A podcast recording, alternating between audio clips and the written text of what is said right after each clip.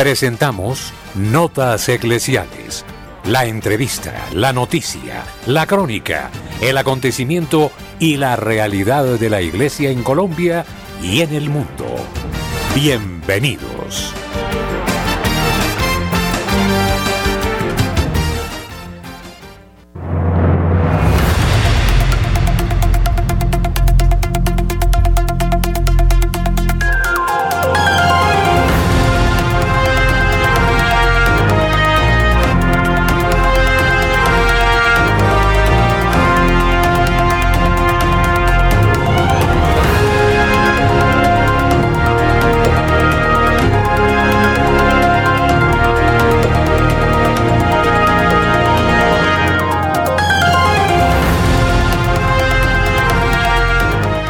Buenos días, apreciados oyentes de Radio María.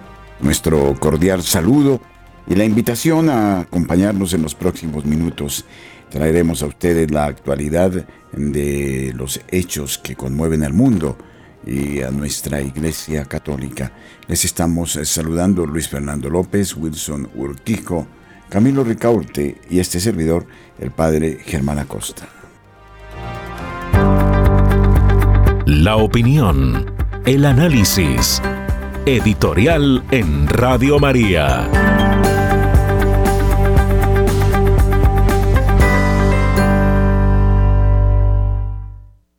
Hoy se nos eh, ofrecen conceptos que parecieran inamovibles. Por ejemplo, el gemido de la madre tierra, la urgencia de una ecología equilibrada, el calentamiento global, etc. Pero quienes exponen este tipo de conceptos a menudo caen en contradicción. Sí, es necesario salvar el planeta, los recursos naturales, lo dicen los grandes líderes. Pero es también necesario, como lo dijera Kissinger en su momento, frenar las, eh, la tasa de población en, en los países del tercer y cuarto mundo. Es necesario implementar medidas en favor del aborto. Es necesario gastar millones para atacar al ser humano. Esto es lo más preocupante.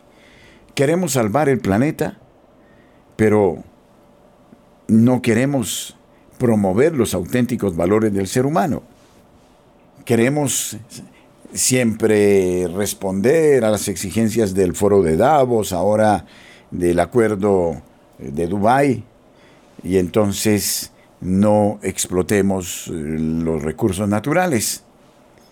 Y sin embargo, aprobemos, eso sí, eh, la venta de las drogas y con eh, la mentira del ministro que dice, a la señora que se preocupa por su hijo que no puede ir a jugar al parque?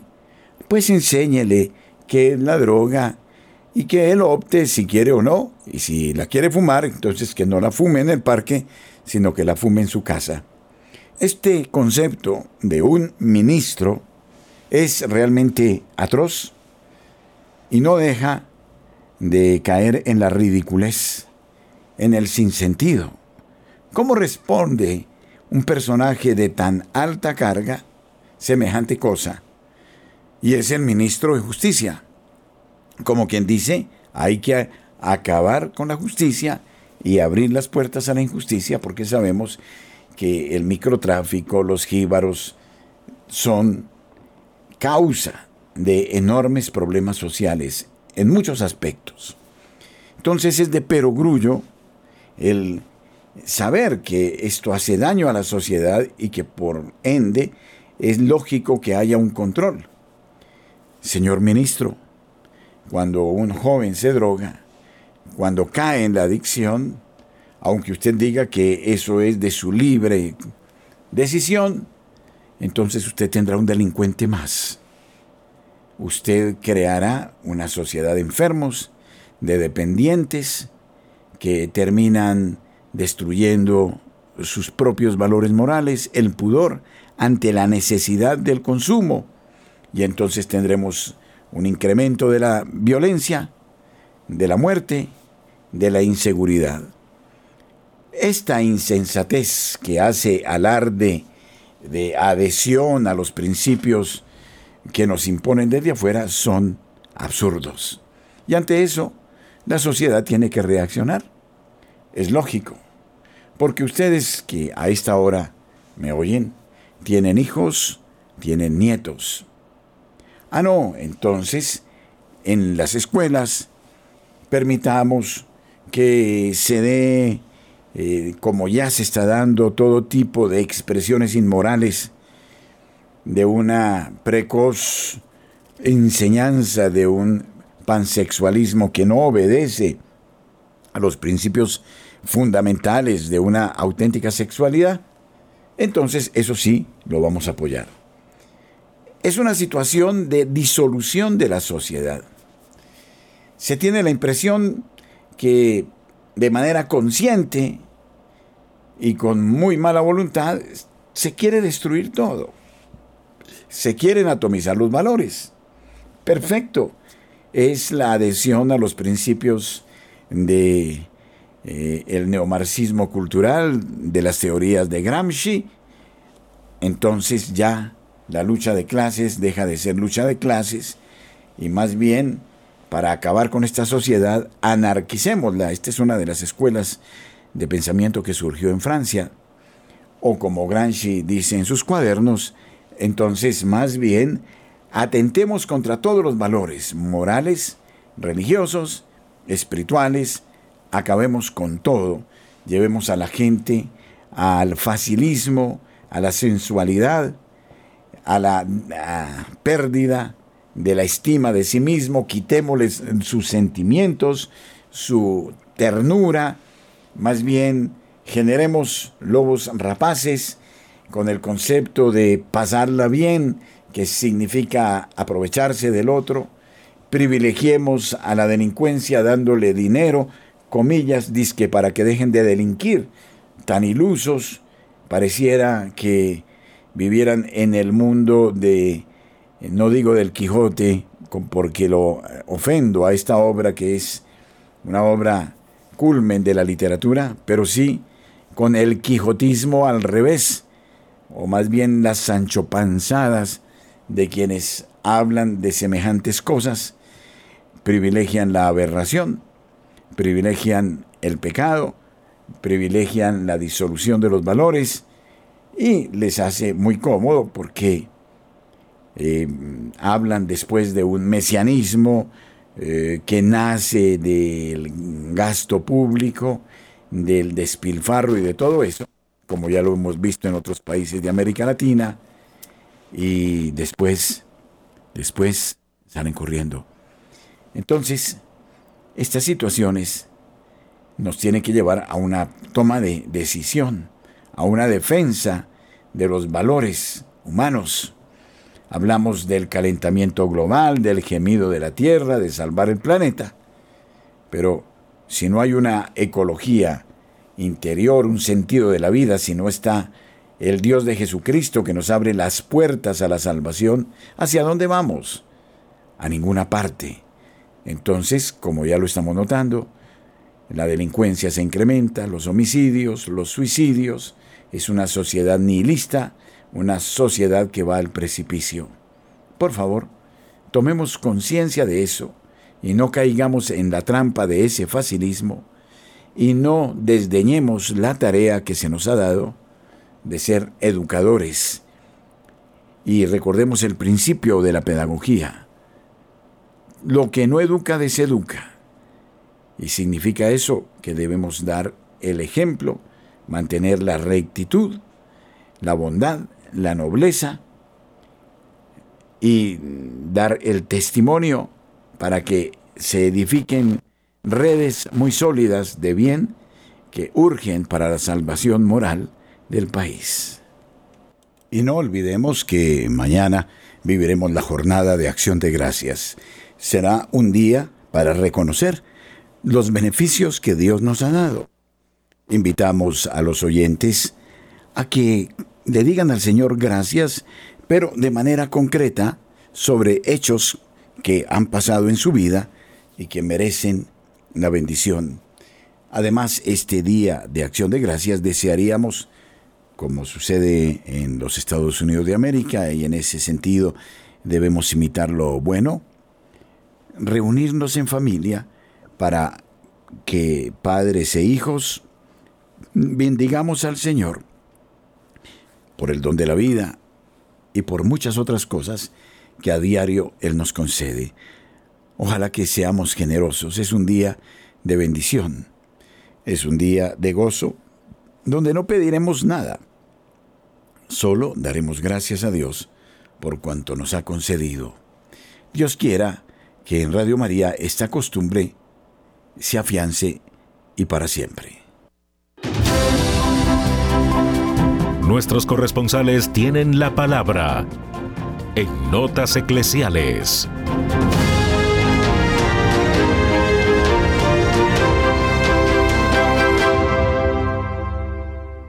Las 8 de la mañana, 12 minutos, iniciamos esta ronda informativa por el país.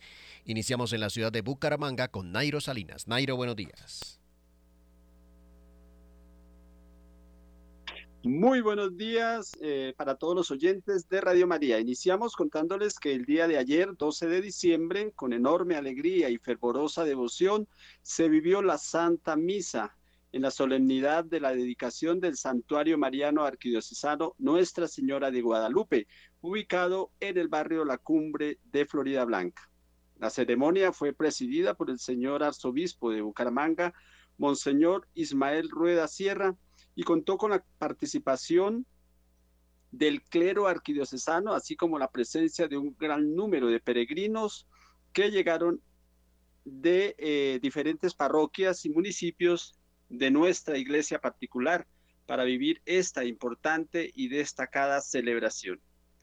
Recordamos que la construcción del santuario comenzó el 12 de febrero de 2019. Bueno, la idea inició en el 2014 como el señor Ismael Rueda Sierra, pero en el, el 12 de febrero de, de 2019 se inició con la demolición del antiguo templo y la casa cural.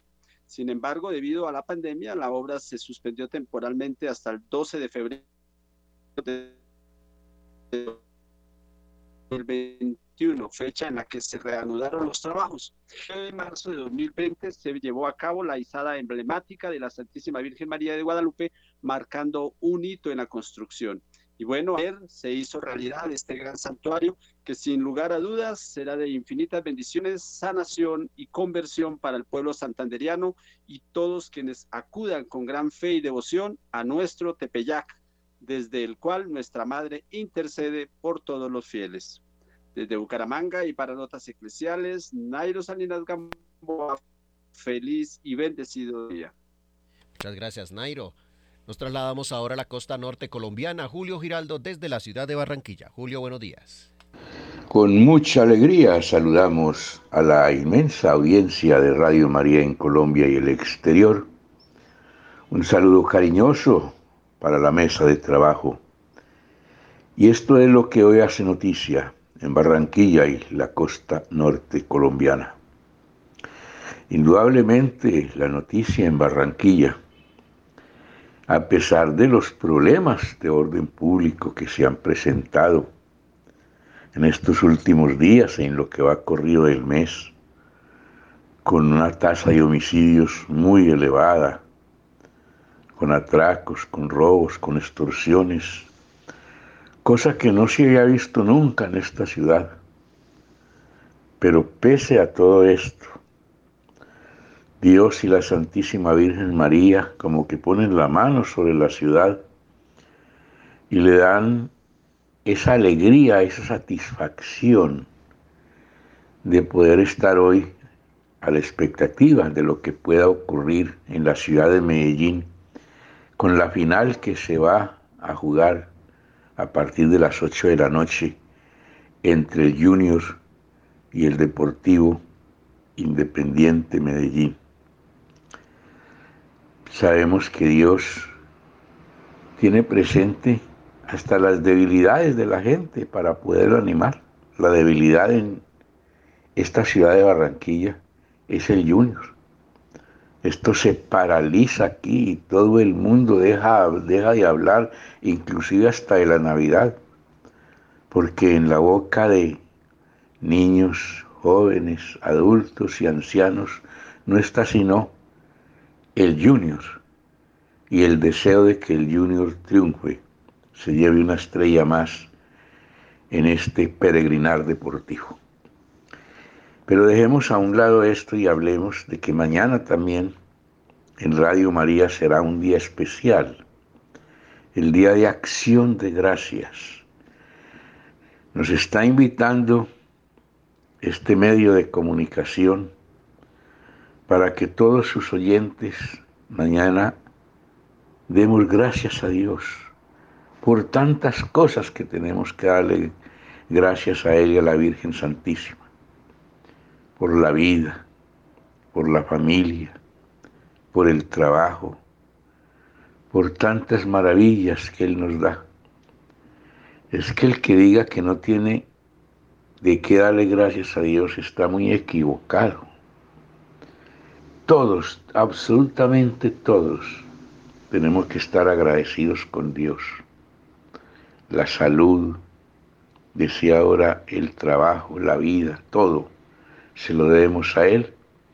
Y por eso tendremos esa oportunidad mañana de orar juntos, como hermanos, en comunidad, elevar esas oraciones al cielo para que Dios y la Virgen María nos favorezcan, pongan su mano sobre nosotros y nos lleven y nos saquen adelante de este mar de incomprensiones, de odio, de violencia en el que estamos viviendo.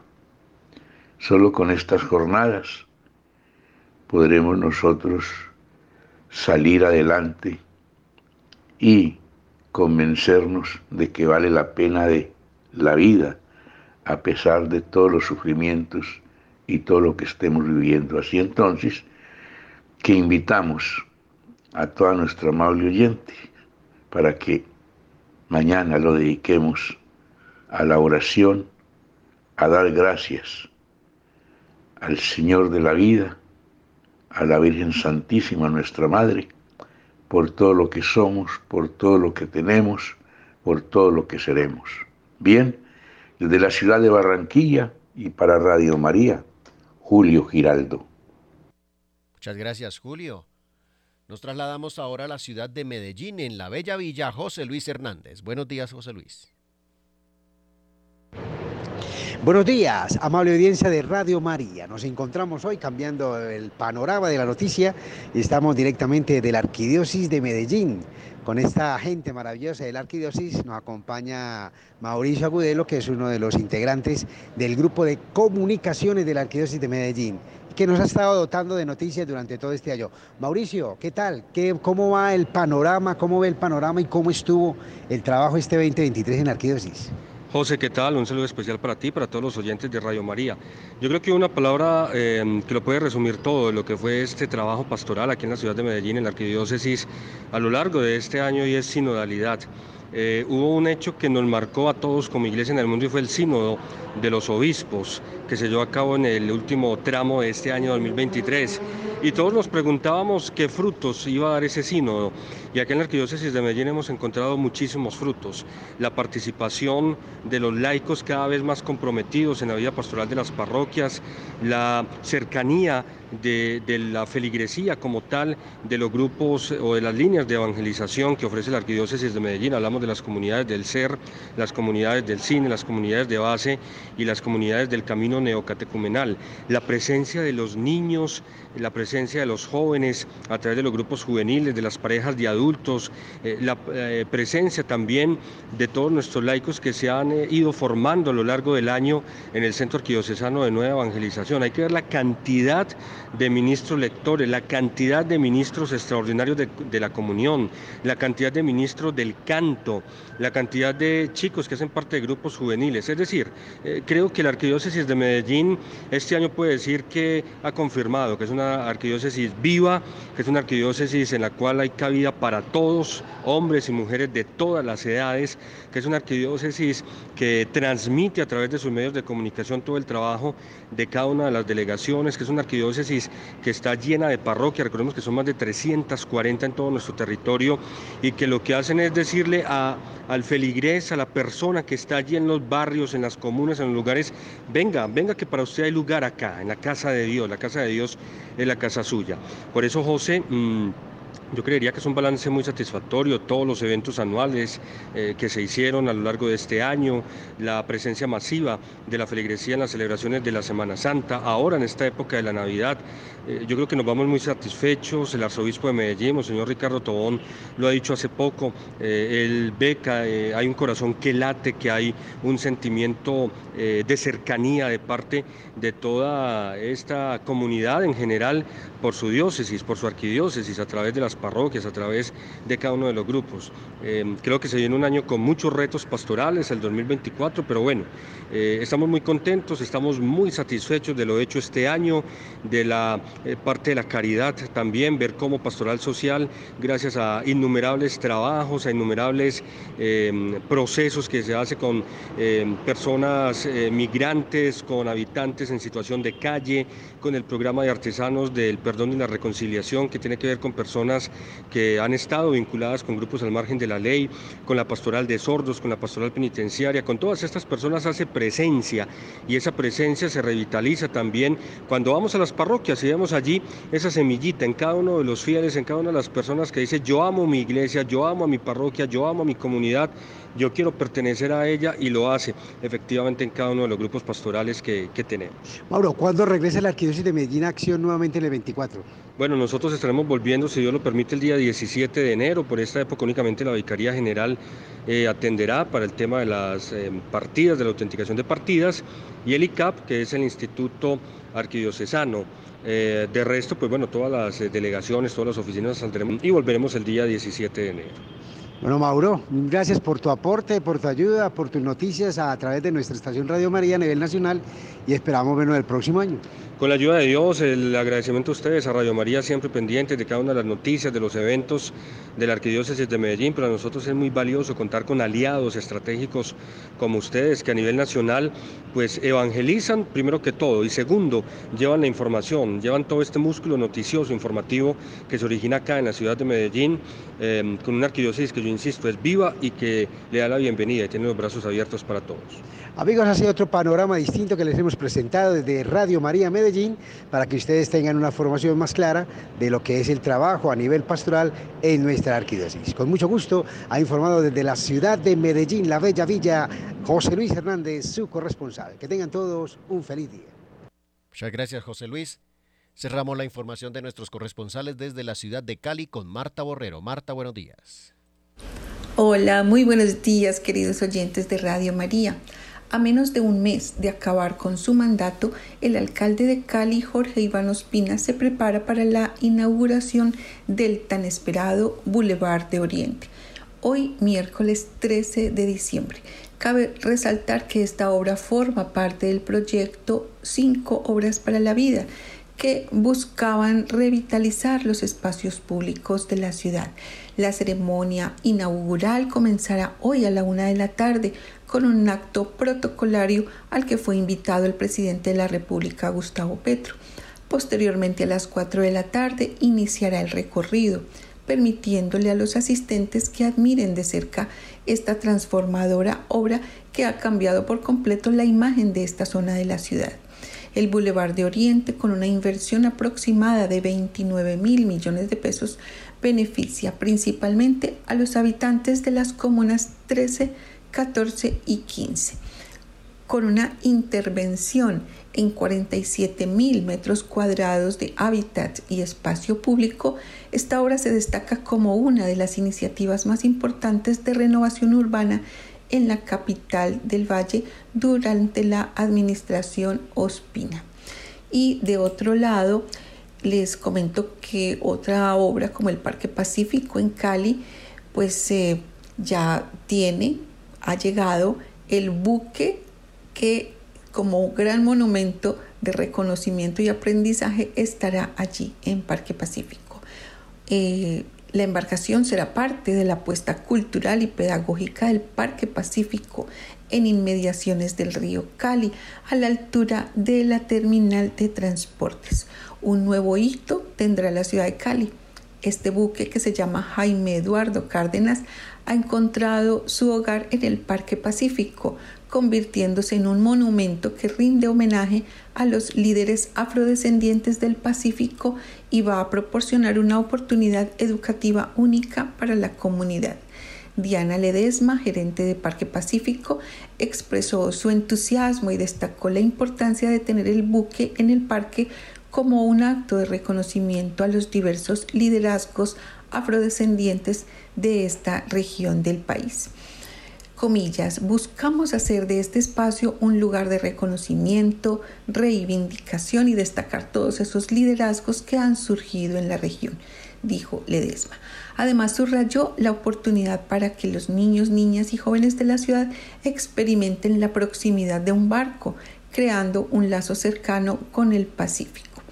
El proyecto tiene contemplado que al interior del buque se puedan desarrollar una serie de contenidos pedagógicos que busquen sembrar estas ideas donde por ejemplo se pueda conocer a José Prudencio Padilla, que tuvo un papel importante en el proceso independentista de nuestro país y con todos sus reconocimientos en temas de paz. El buque tuvo participación en una serie de sucesos en el marco de lo que fue la época de la violencia, pero también tuvo sucesos heroicos, comenta Ledesma. Bueno, eh, dos obras de la infraestructura de la ciudad muy importantes, el Parque Pacífico con el gran buque Jaime Eduardo Cárdenas y la, eh, la inauguración del Boulevard del Oriente. Esperemos que estas obras en verdad traigan, además de, de, ser obras muy bonitas, un trabajo social con las comunidades, porque es muy importante siempre acompañar la infraestructura con la formación y el acompañamiento de las comunidades con intervenciones psicosociales. Soy Marta Borrero para las notas eclesiales de la Radio María.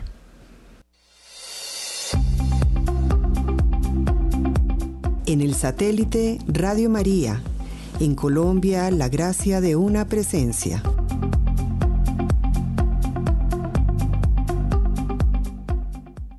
El cardenal Supi, arzobispo de Bolonia, presentó las siguientes preguntas al dicasterio para la doctrina de la fe.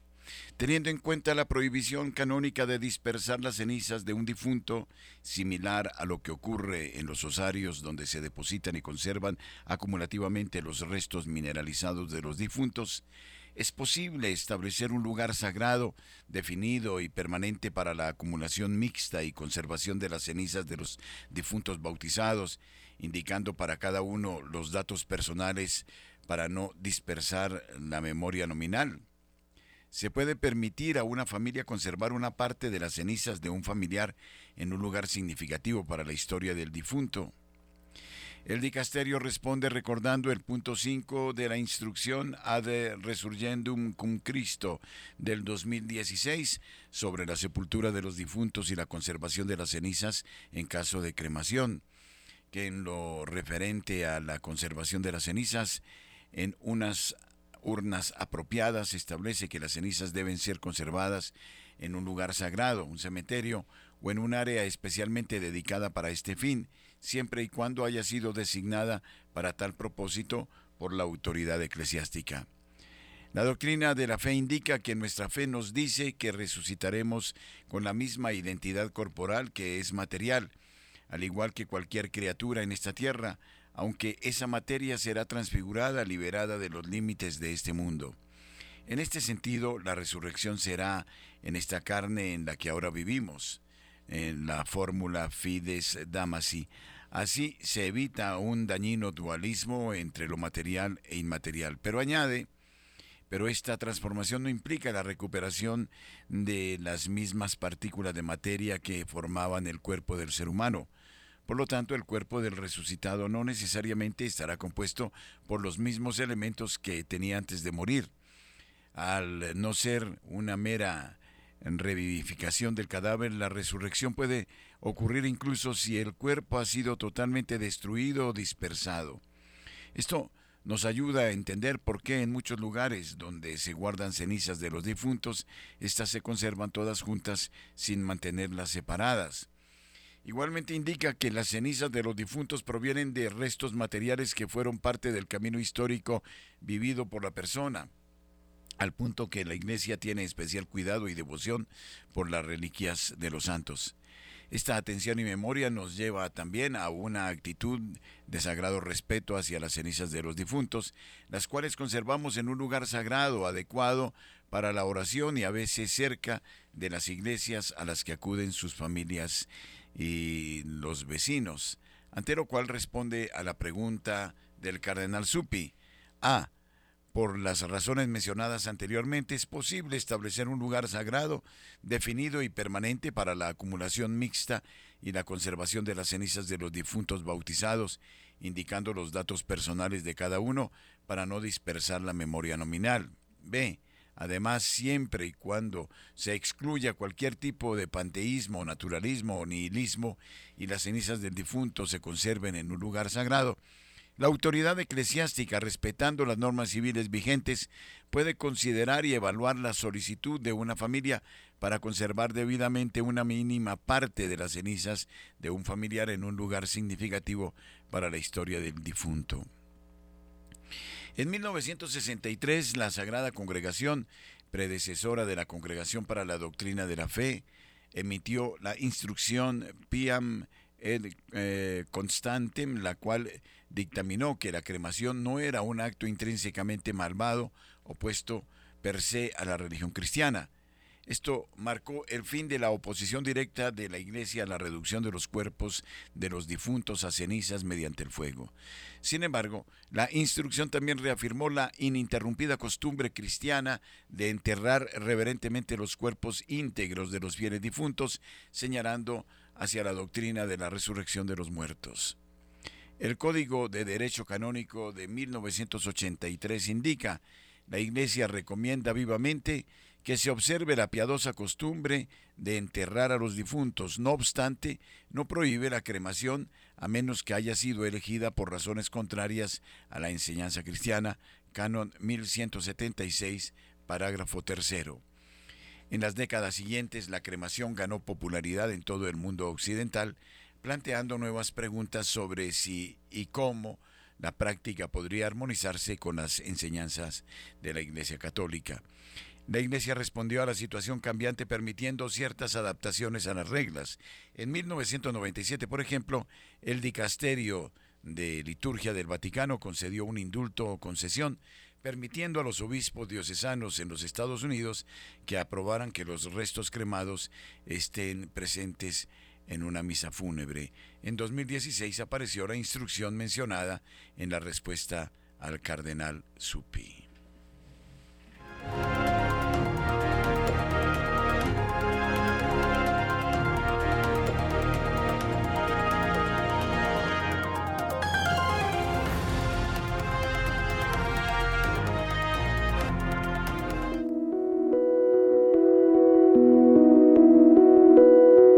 Somos Radio, somos Radio María.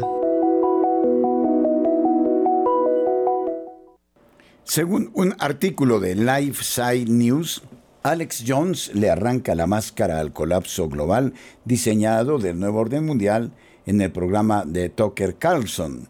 Las élites internacionales esperan que simplemente nos rindamos y huyamos al campo para poder tener el control total de las ciudades y luego marchar hacia el campo y desenterrarnos, dijo el fundador de Infowars. Dos hombres que los principales medios de comunicación estadounidenses han atacado implacablemente durante años se sentaron para una fascinante conversación esta semana y para hablar del nuevo orden mundial. El jueves, eh, Tucker Carlson dio la bienvenida al fundador de Infowars, Alex Jones, a su programa X por primera vez. Esto es una ruptura de nuestra voluntad, una desmoralización. Este colapso global diseñado, dijo Jones a un embelesado Carlson. Las élites internacionales esperan que simplemente nos rindamos y huyamos al campo para poder tener el control total de las ciudades y luego marchar hacia el campo y desenterrarnos. La franca conversación de Jones y Carlson exploró los esquemas que creen que están implementando la élite gobernante del mundo. Los temas discutidos incluyeron la despoblación, la inmigración, la guerra cibernética, la censura, el racismo, la comida falsa y la posibilidad de que Donald Trump y Joe Biden sean asesinados. El Estado profundo mata gente y ese es su único próximo paso predijo Jones siniestramente. Jones también advirtió que un posible eh, corte de energía en todo el país o un ataque yihadista masivo en Estados Unidos podría ser la manera de imponer la ley marcial y cancelar las elecciones presidenciales de 2024. El cielo es el límite, exclamó. Jones ha sido prohibido en X desde 2018.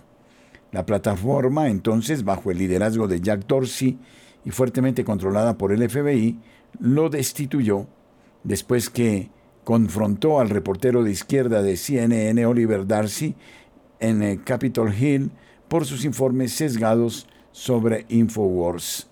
El actual director ejecutivo de X, Elon Musk, ha declarado que está dispuesto a reinstalar a Jones. En X esta semana Musk dijo que verá la entrevista con Carlson para escucharlo. Durante la conversación, Carlson expresó repetidamente su asombro por el hecho de que está en gran medida de acuerdo con Jones, especialmente a la luz de comentarios anteriores que hizo sobre el 11 de septiembre. Jones le dijo a Carlson que simplemente lee los documentos y observa las conferencias que producen las instituciones globalistas para hacer sus muchas afirmaciones. Cuando el primer mundo colapsa, el tercer mundo muere y lo que queda de ellos nos inunda. Y por eso la Tierra está entrando en un colapso de cuenta regresiva en este momento, dijo Jones. Están librando una guerra contra la civilización y la sociedad para empobrecernos, sitiarnos y cortarnos la energía, hacer imposible el costo de la vida, para romper nuestro viejo sistema y traer algo aún peor. Jones argumentó además que el último grupo que no controlan es la población rural. Por lo tanto, la clase global tendrá que demoler las culturas y sociedades que existían antes y traer la siguiente fase, una sociedad de alta tecnología, sin dinero en efectivo y una pesadilla controlada por robots drones. Carlson le preguntó a Jones si estar en el negocio de las noticias es difícil dado el costo que puede tener para una persona. Jones le dijo a Carlson que estar tan conectado ha sido difícil y que simplemente quería escribir libros y mudarse al campo con su familia, pero que a menudo ora y reflexiona sobre la muerte, lo que lo mantiene humilde y capaz de hacer lo que hace. Los globalistas tienen tanto miedo a la muerte, tienen todo este dinero, todo ese poder, todo ese control, están obsesionados con encontrar vida en la tecnología, fusionándose con las máquinas. Esa es su nueva religión eso es transhumanismo, dijo. Están tan perdidos y sin embargo proyectan en nosotros su odio hacia sí mismos. La muerte es el gran igualador, dijo también Jones. Envejecerás, no importa lo poderoso que seas, no tienes el control y eso te sintoniza con Dios. Carlson respondió afirmando que está completamente de acuerdo con la evaluación de Jones. Carlson añadió que cada vez que ves personas ebrias de su propio poder, exagerando su control sobre las cosas, convenciéndose de que son Dios, terminan siendo destruidas, es una ley de la humanidad. Carlson y Jones también discutieron sobre la censura de los medios y la influencia que la Liga Antidifamación y el Southern eh, Poverty Law Center tienen sobre los anunciantes para frenar la libertad de expresión. La pareja también discutió sobre Israel, Hamas y otros asuntos de Medio Oriente y Jones finalmente argumentó que los inmigrantes están llegando a los Estados Unidos para destruir la cultura cristiana blanca. Este gran reinicio globalista, la toma del poder por el nuevo orden mundial, el mundo postindustrial, corte de recursos, 90% de despoblación forzada, destrucción de la civilización a propósito, guerras masivas, hambrunas. Ya han cortado un tercio del fertilizante en el último año en todo el mundo. Quieren reducir la población mundial a 500 millones. Todo esto es muy preocupante ha dicho Jones en esta entrevista amable con Carlson, es una situación cierta a pesar de la desinformación que se origina al respecto.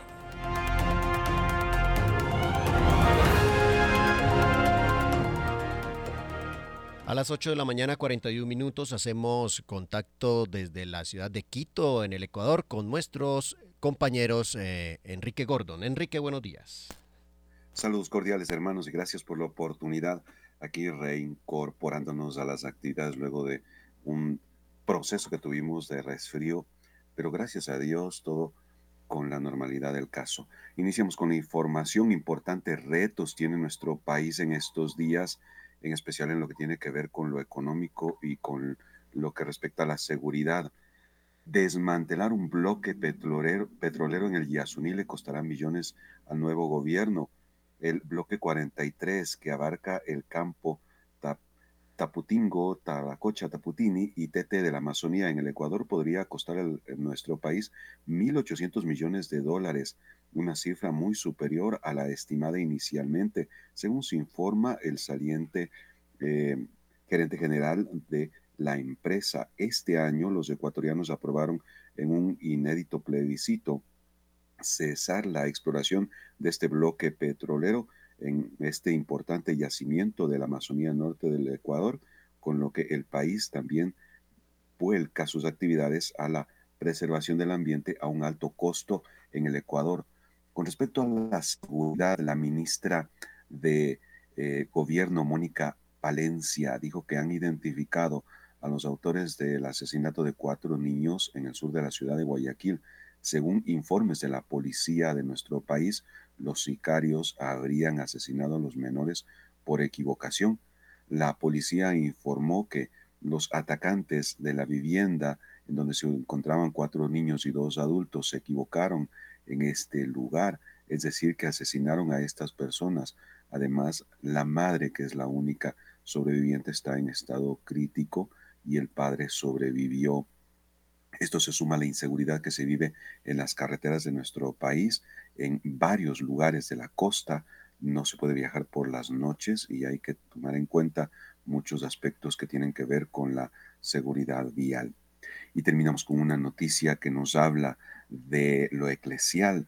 Gracias a una iniciativa del obispado castrense se dio la confirmación de parte de Monseñor José Miguel Asimbaya, obispo castrense del país, de un grupo considerable de conscriptos del Centro de Instrucción de la Brigada de Aviación del Ejército número 15, Paquilla, también de la Brigada Chimborazo y Cotopaxi, entre otras, con la eh, oportunidad de recibir este sacramento de varios militares de nuestro país.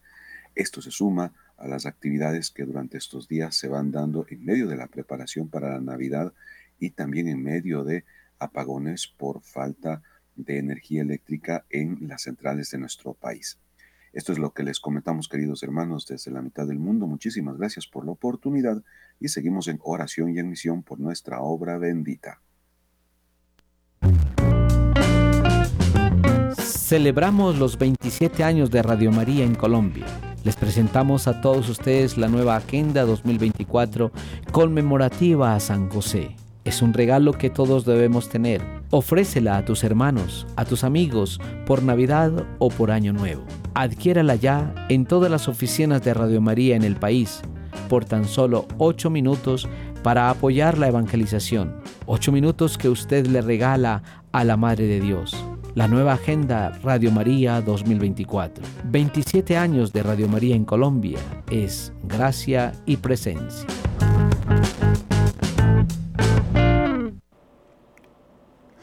A mediados de julio de 2023, Chase Bank cerró mis cuentas comerciales junto con las cuentas personales de mi director ejecutivo y director financiero y las cuentas de sus cónyuges e hijos. Chase Bank tiene estrechas relaciones con la red de control tecnocrático que está tratando de marcar el comienzo de un gobierno totalitario mundial y la desbancarización es la utilización de las finanzas como arma con fines de control social. Al desbancarizarnos, Chase Bank le ha dado a la gente un anticipo de cómo se utilizarán las monedas digitales de los bancos centrales y las puntuaciones de crédito social para controlar a las masas. Lore Beer, directora de información de JP Morgan Chase, se convirtió en miembro del recién creado Comité Asesor de Ciberseguridad de la Agencia de Seguridad de Infraestructura y Ciberseguridad en diciembre de 2021. Por lo tanto, JP Morgan Chase ha estado asesorando a una agencia federal, CISA, sobre cómo censurar de manera más efectiva y controlar a los estadounidenses. Chase es también el único banco representado en el subcomité de CISA para la protección de la infraestructura crítica contra la desinformación y la información errónea, con todo lo que sabemos ahora sobre la inconstitucionalidad activa de censura interna de CISA, Parece que convertir las finanzas en armas fue parte del plan desde el principio y Chase ahora ha aprobado la estrategia del castigo por asociación.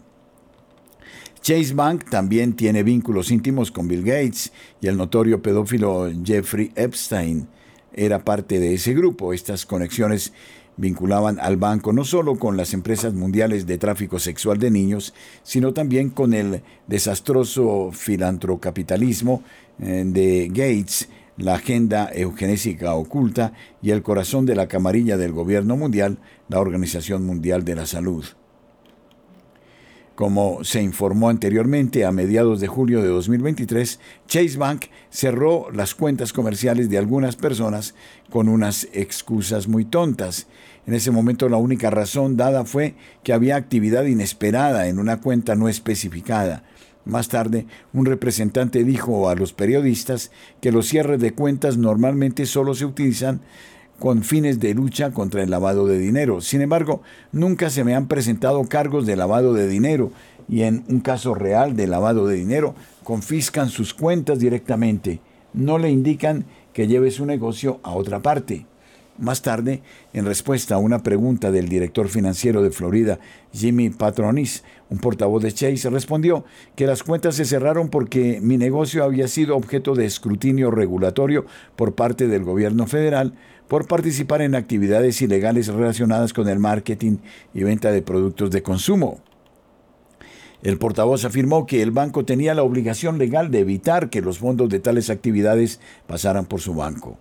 El problema con esa explicación es que el último escrutinio federal de nuestro negocio fue cuando la Administración de Alimentos y Medicamentos en 2021 nos envió una carta de advertencia acusándonos de vender vitamina C, D y quercetina y pterosetilbeno adelantados a mitigar, prevenir, tratar mm, de diagnosticar o curar el COVID-19 en violación de la Ley Federal de Alimentos, Medicamentos y Cosméticos. Sin embargo, una carta de advertencia no es prueba de actividad ilegal, es una acusación. Respondimos a la carta de la FDA y nunca se tomó ninguna medida adicional porque, de hecho, no habíamos violado la ley. Si Chase Bank insiste en que tiene una obligación legal de desbancar a mí, a mis empleados y a sus familias por una antigua carta de advertencia de la FDA, entonces también estarían legalmente obligados a desbancar a los ejecutivos y empleados de Chase que se beneficiaron intencionalmente del tráfico sexual y defraudaron a inversionistas con planes de inversión ilegales, cosa que no han hecho. No, algo más impulsó al Chase Bank a cerrar nuestras cuentas, y la razón más probable parece ser las relaciones del banco con la red de control tecnocrático que está tratando de dar pasos a un gobierno totalitario mundial. Desde que desbancamos, hemos descubierto que Chase Bank tiene varias conexiones con entidades que están impulsando la distopía orwellana, que es el gran reinicio tanto a nivel nacional como a nivel internacional. Es importante destacar que JP Morgan Chase ha sido socio comercial de Bill Gates durante mucho tiempo y han creado juntos un fondo de inversión en vacunas. Por lo tanto, Chase Bank está en la raíz de la especulación de Gates y ha ganado sumas incalculables con las vacunas en las que Gates está involucrado, incluidas las vacunas de ARNM.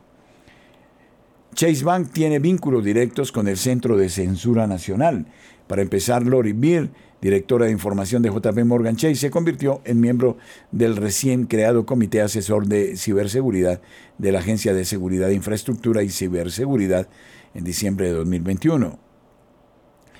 Dos de los temas que abordará el subcomité incluyeron combatir la información errónea y la desinformación que afecta a la seguridad de la infraestructura crítica y transformar la asociación público-privada en una, una, verdadera colaboración operativa.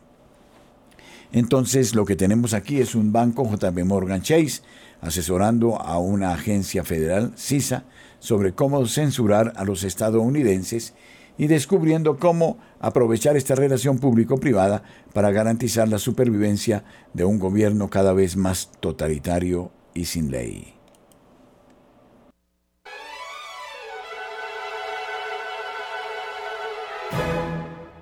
Llévate la señal Radio María.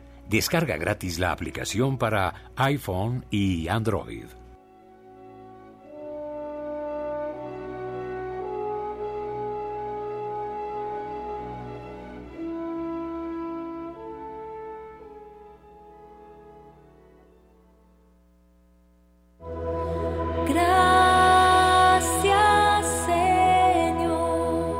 Este jueves 14 de diciembre realizaremos una experiencia novedosa en Radio María.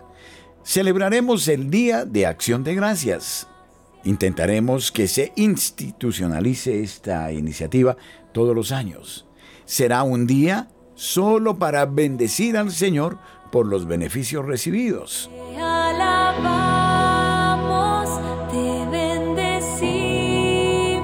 Ustedes tendrán desde las 8 de la mañana y hasta las 8 de la noche la oportunidad de bendecir al Señor y de dar gracias por sus cosechas, por su familia, por sus hijos, por sus bienes o por las realidades que ustedes han vivido positivamente. Será un día no para pedir nada a Dios ni para pedir nada a nadie. Es un día de bendición.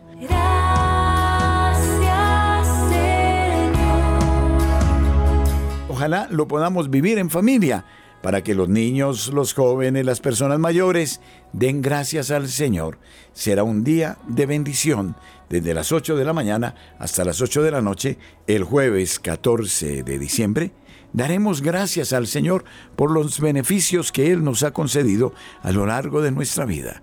Ojalá que haya muchos oyentes con nosotros en esa jornada.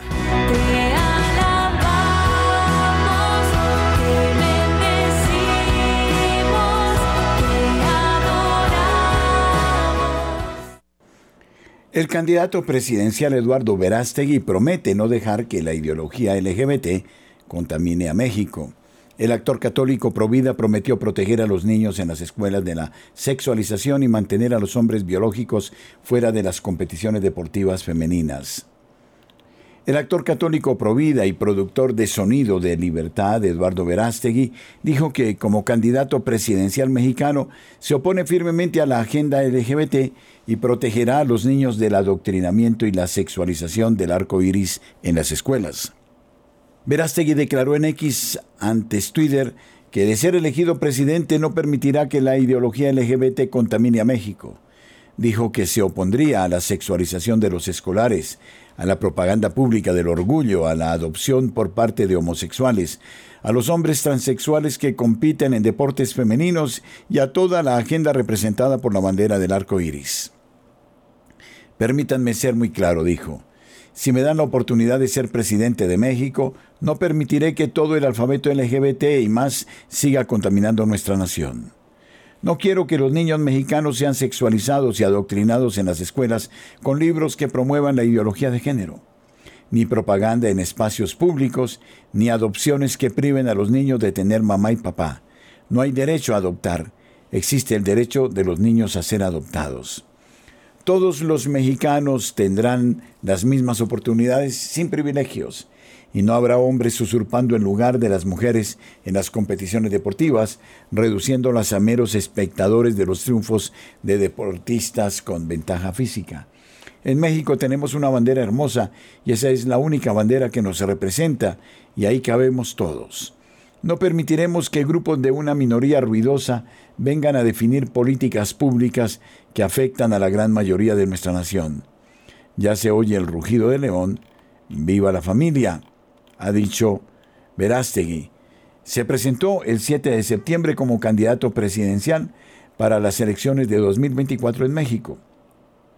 Debe conseguir cerca de un millón de firmas a principios de enero para que su nombre aparezca en la boleta presidencial.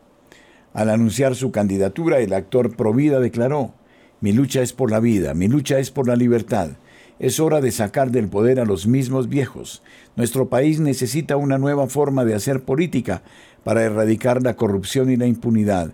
Estamos a tiempo. Vamos con todo por nuestro México, ha dicho Verástegui es mejor conocido por su producción más reciente de la exitosa película sorpresa del verano que expone la trata de niños Sound of Freedom.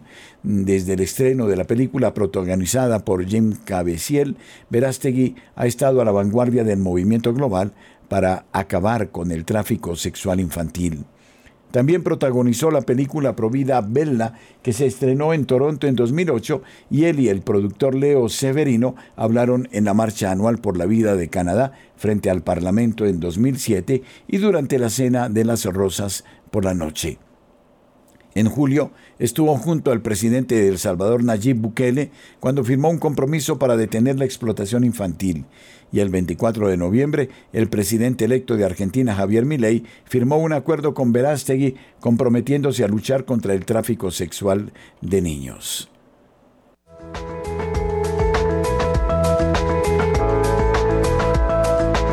En todas las horas, en Colombia, Radio María es su compañía.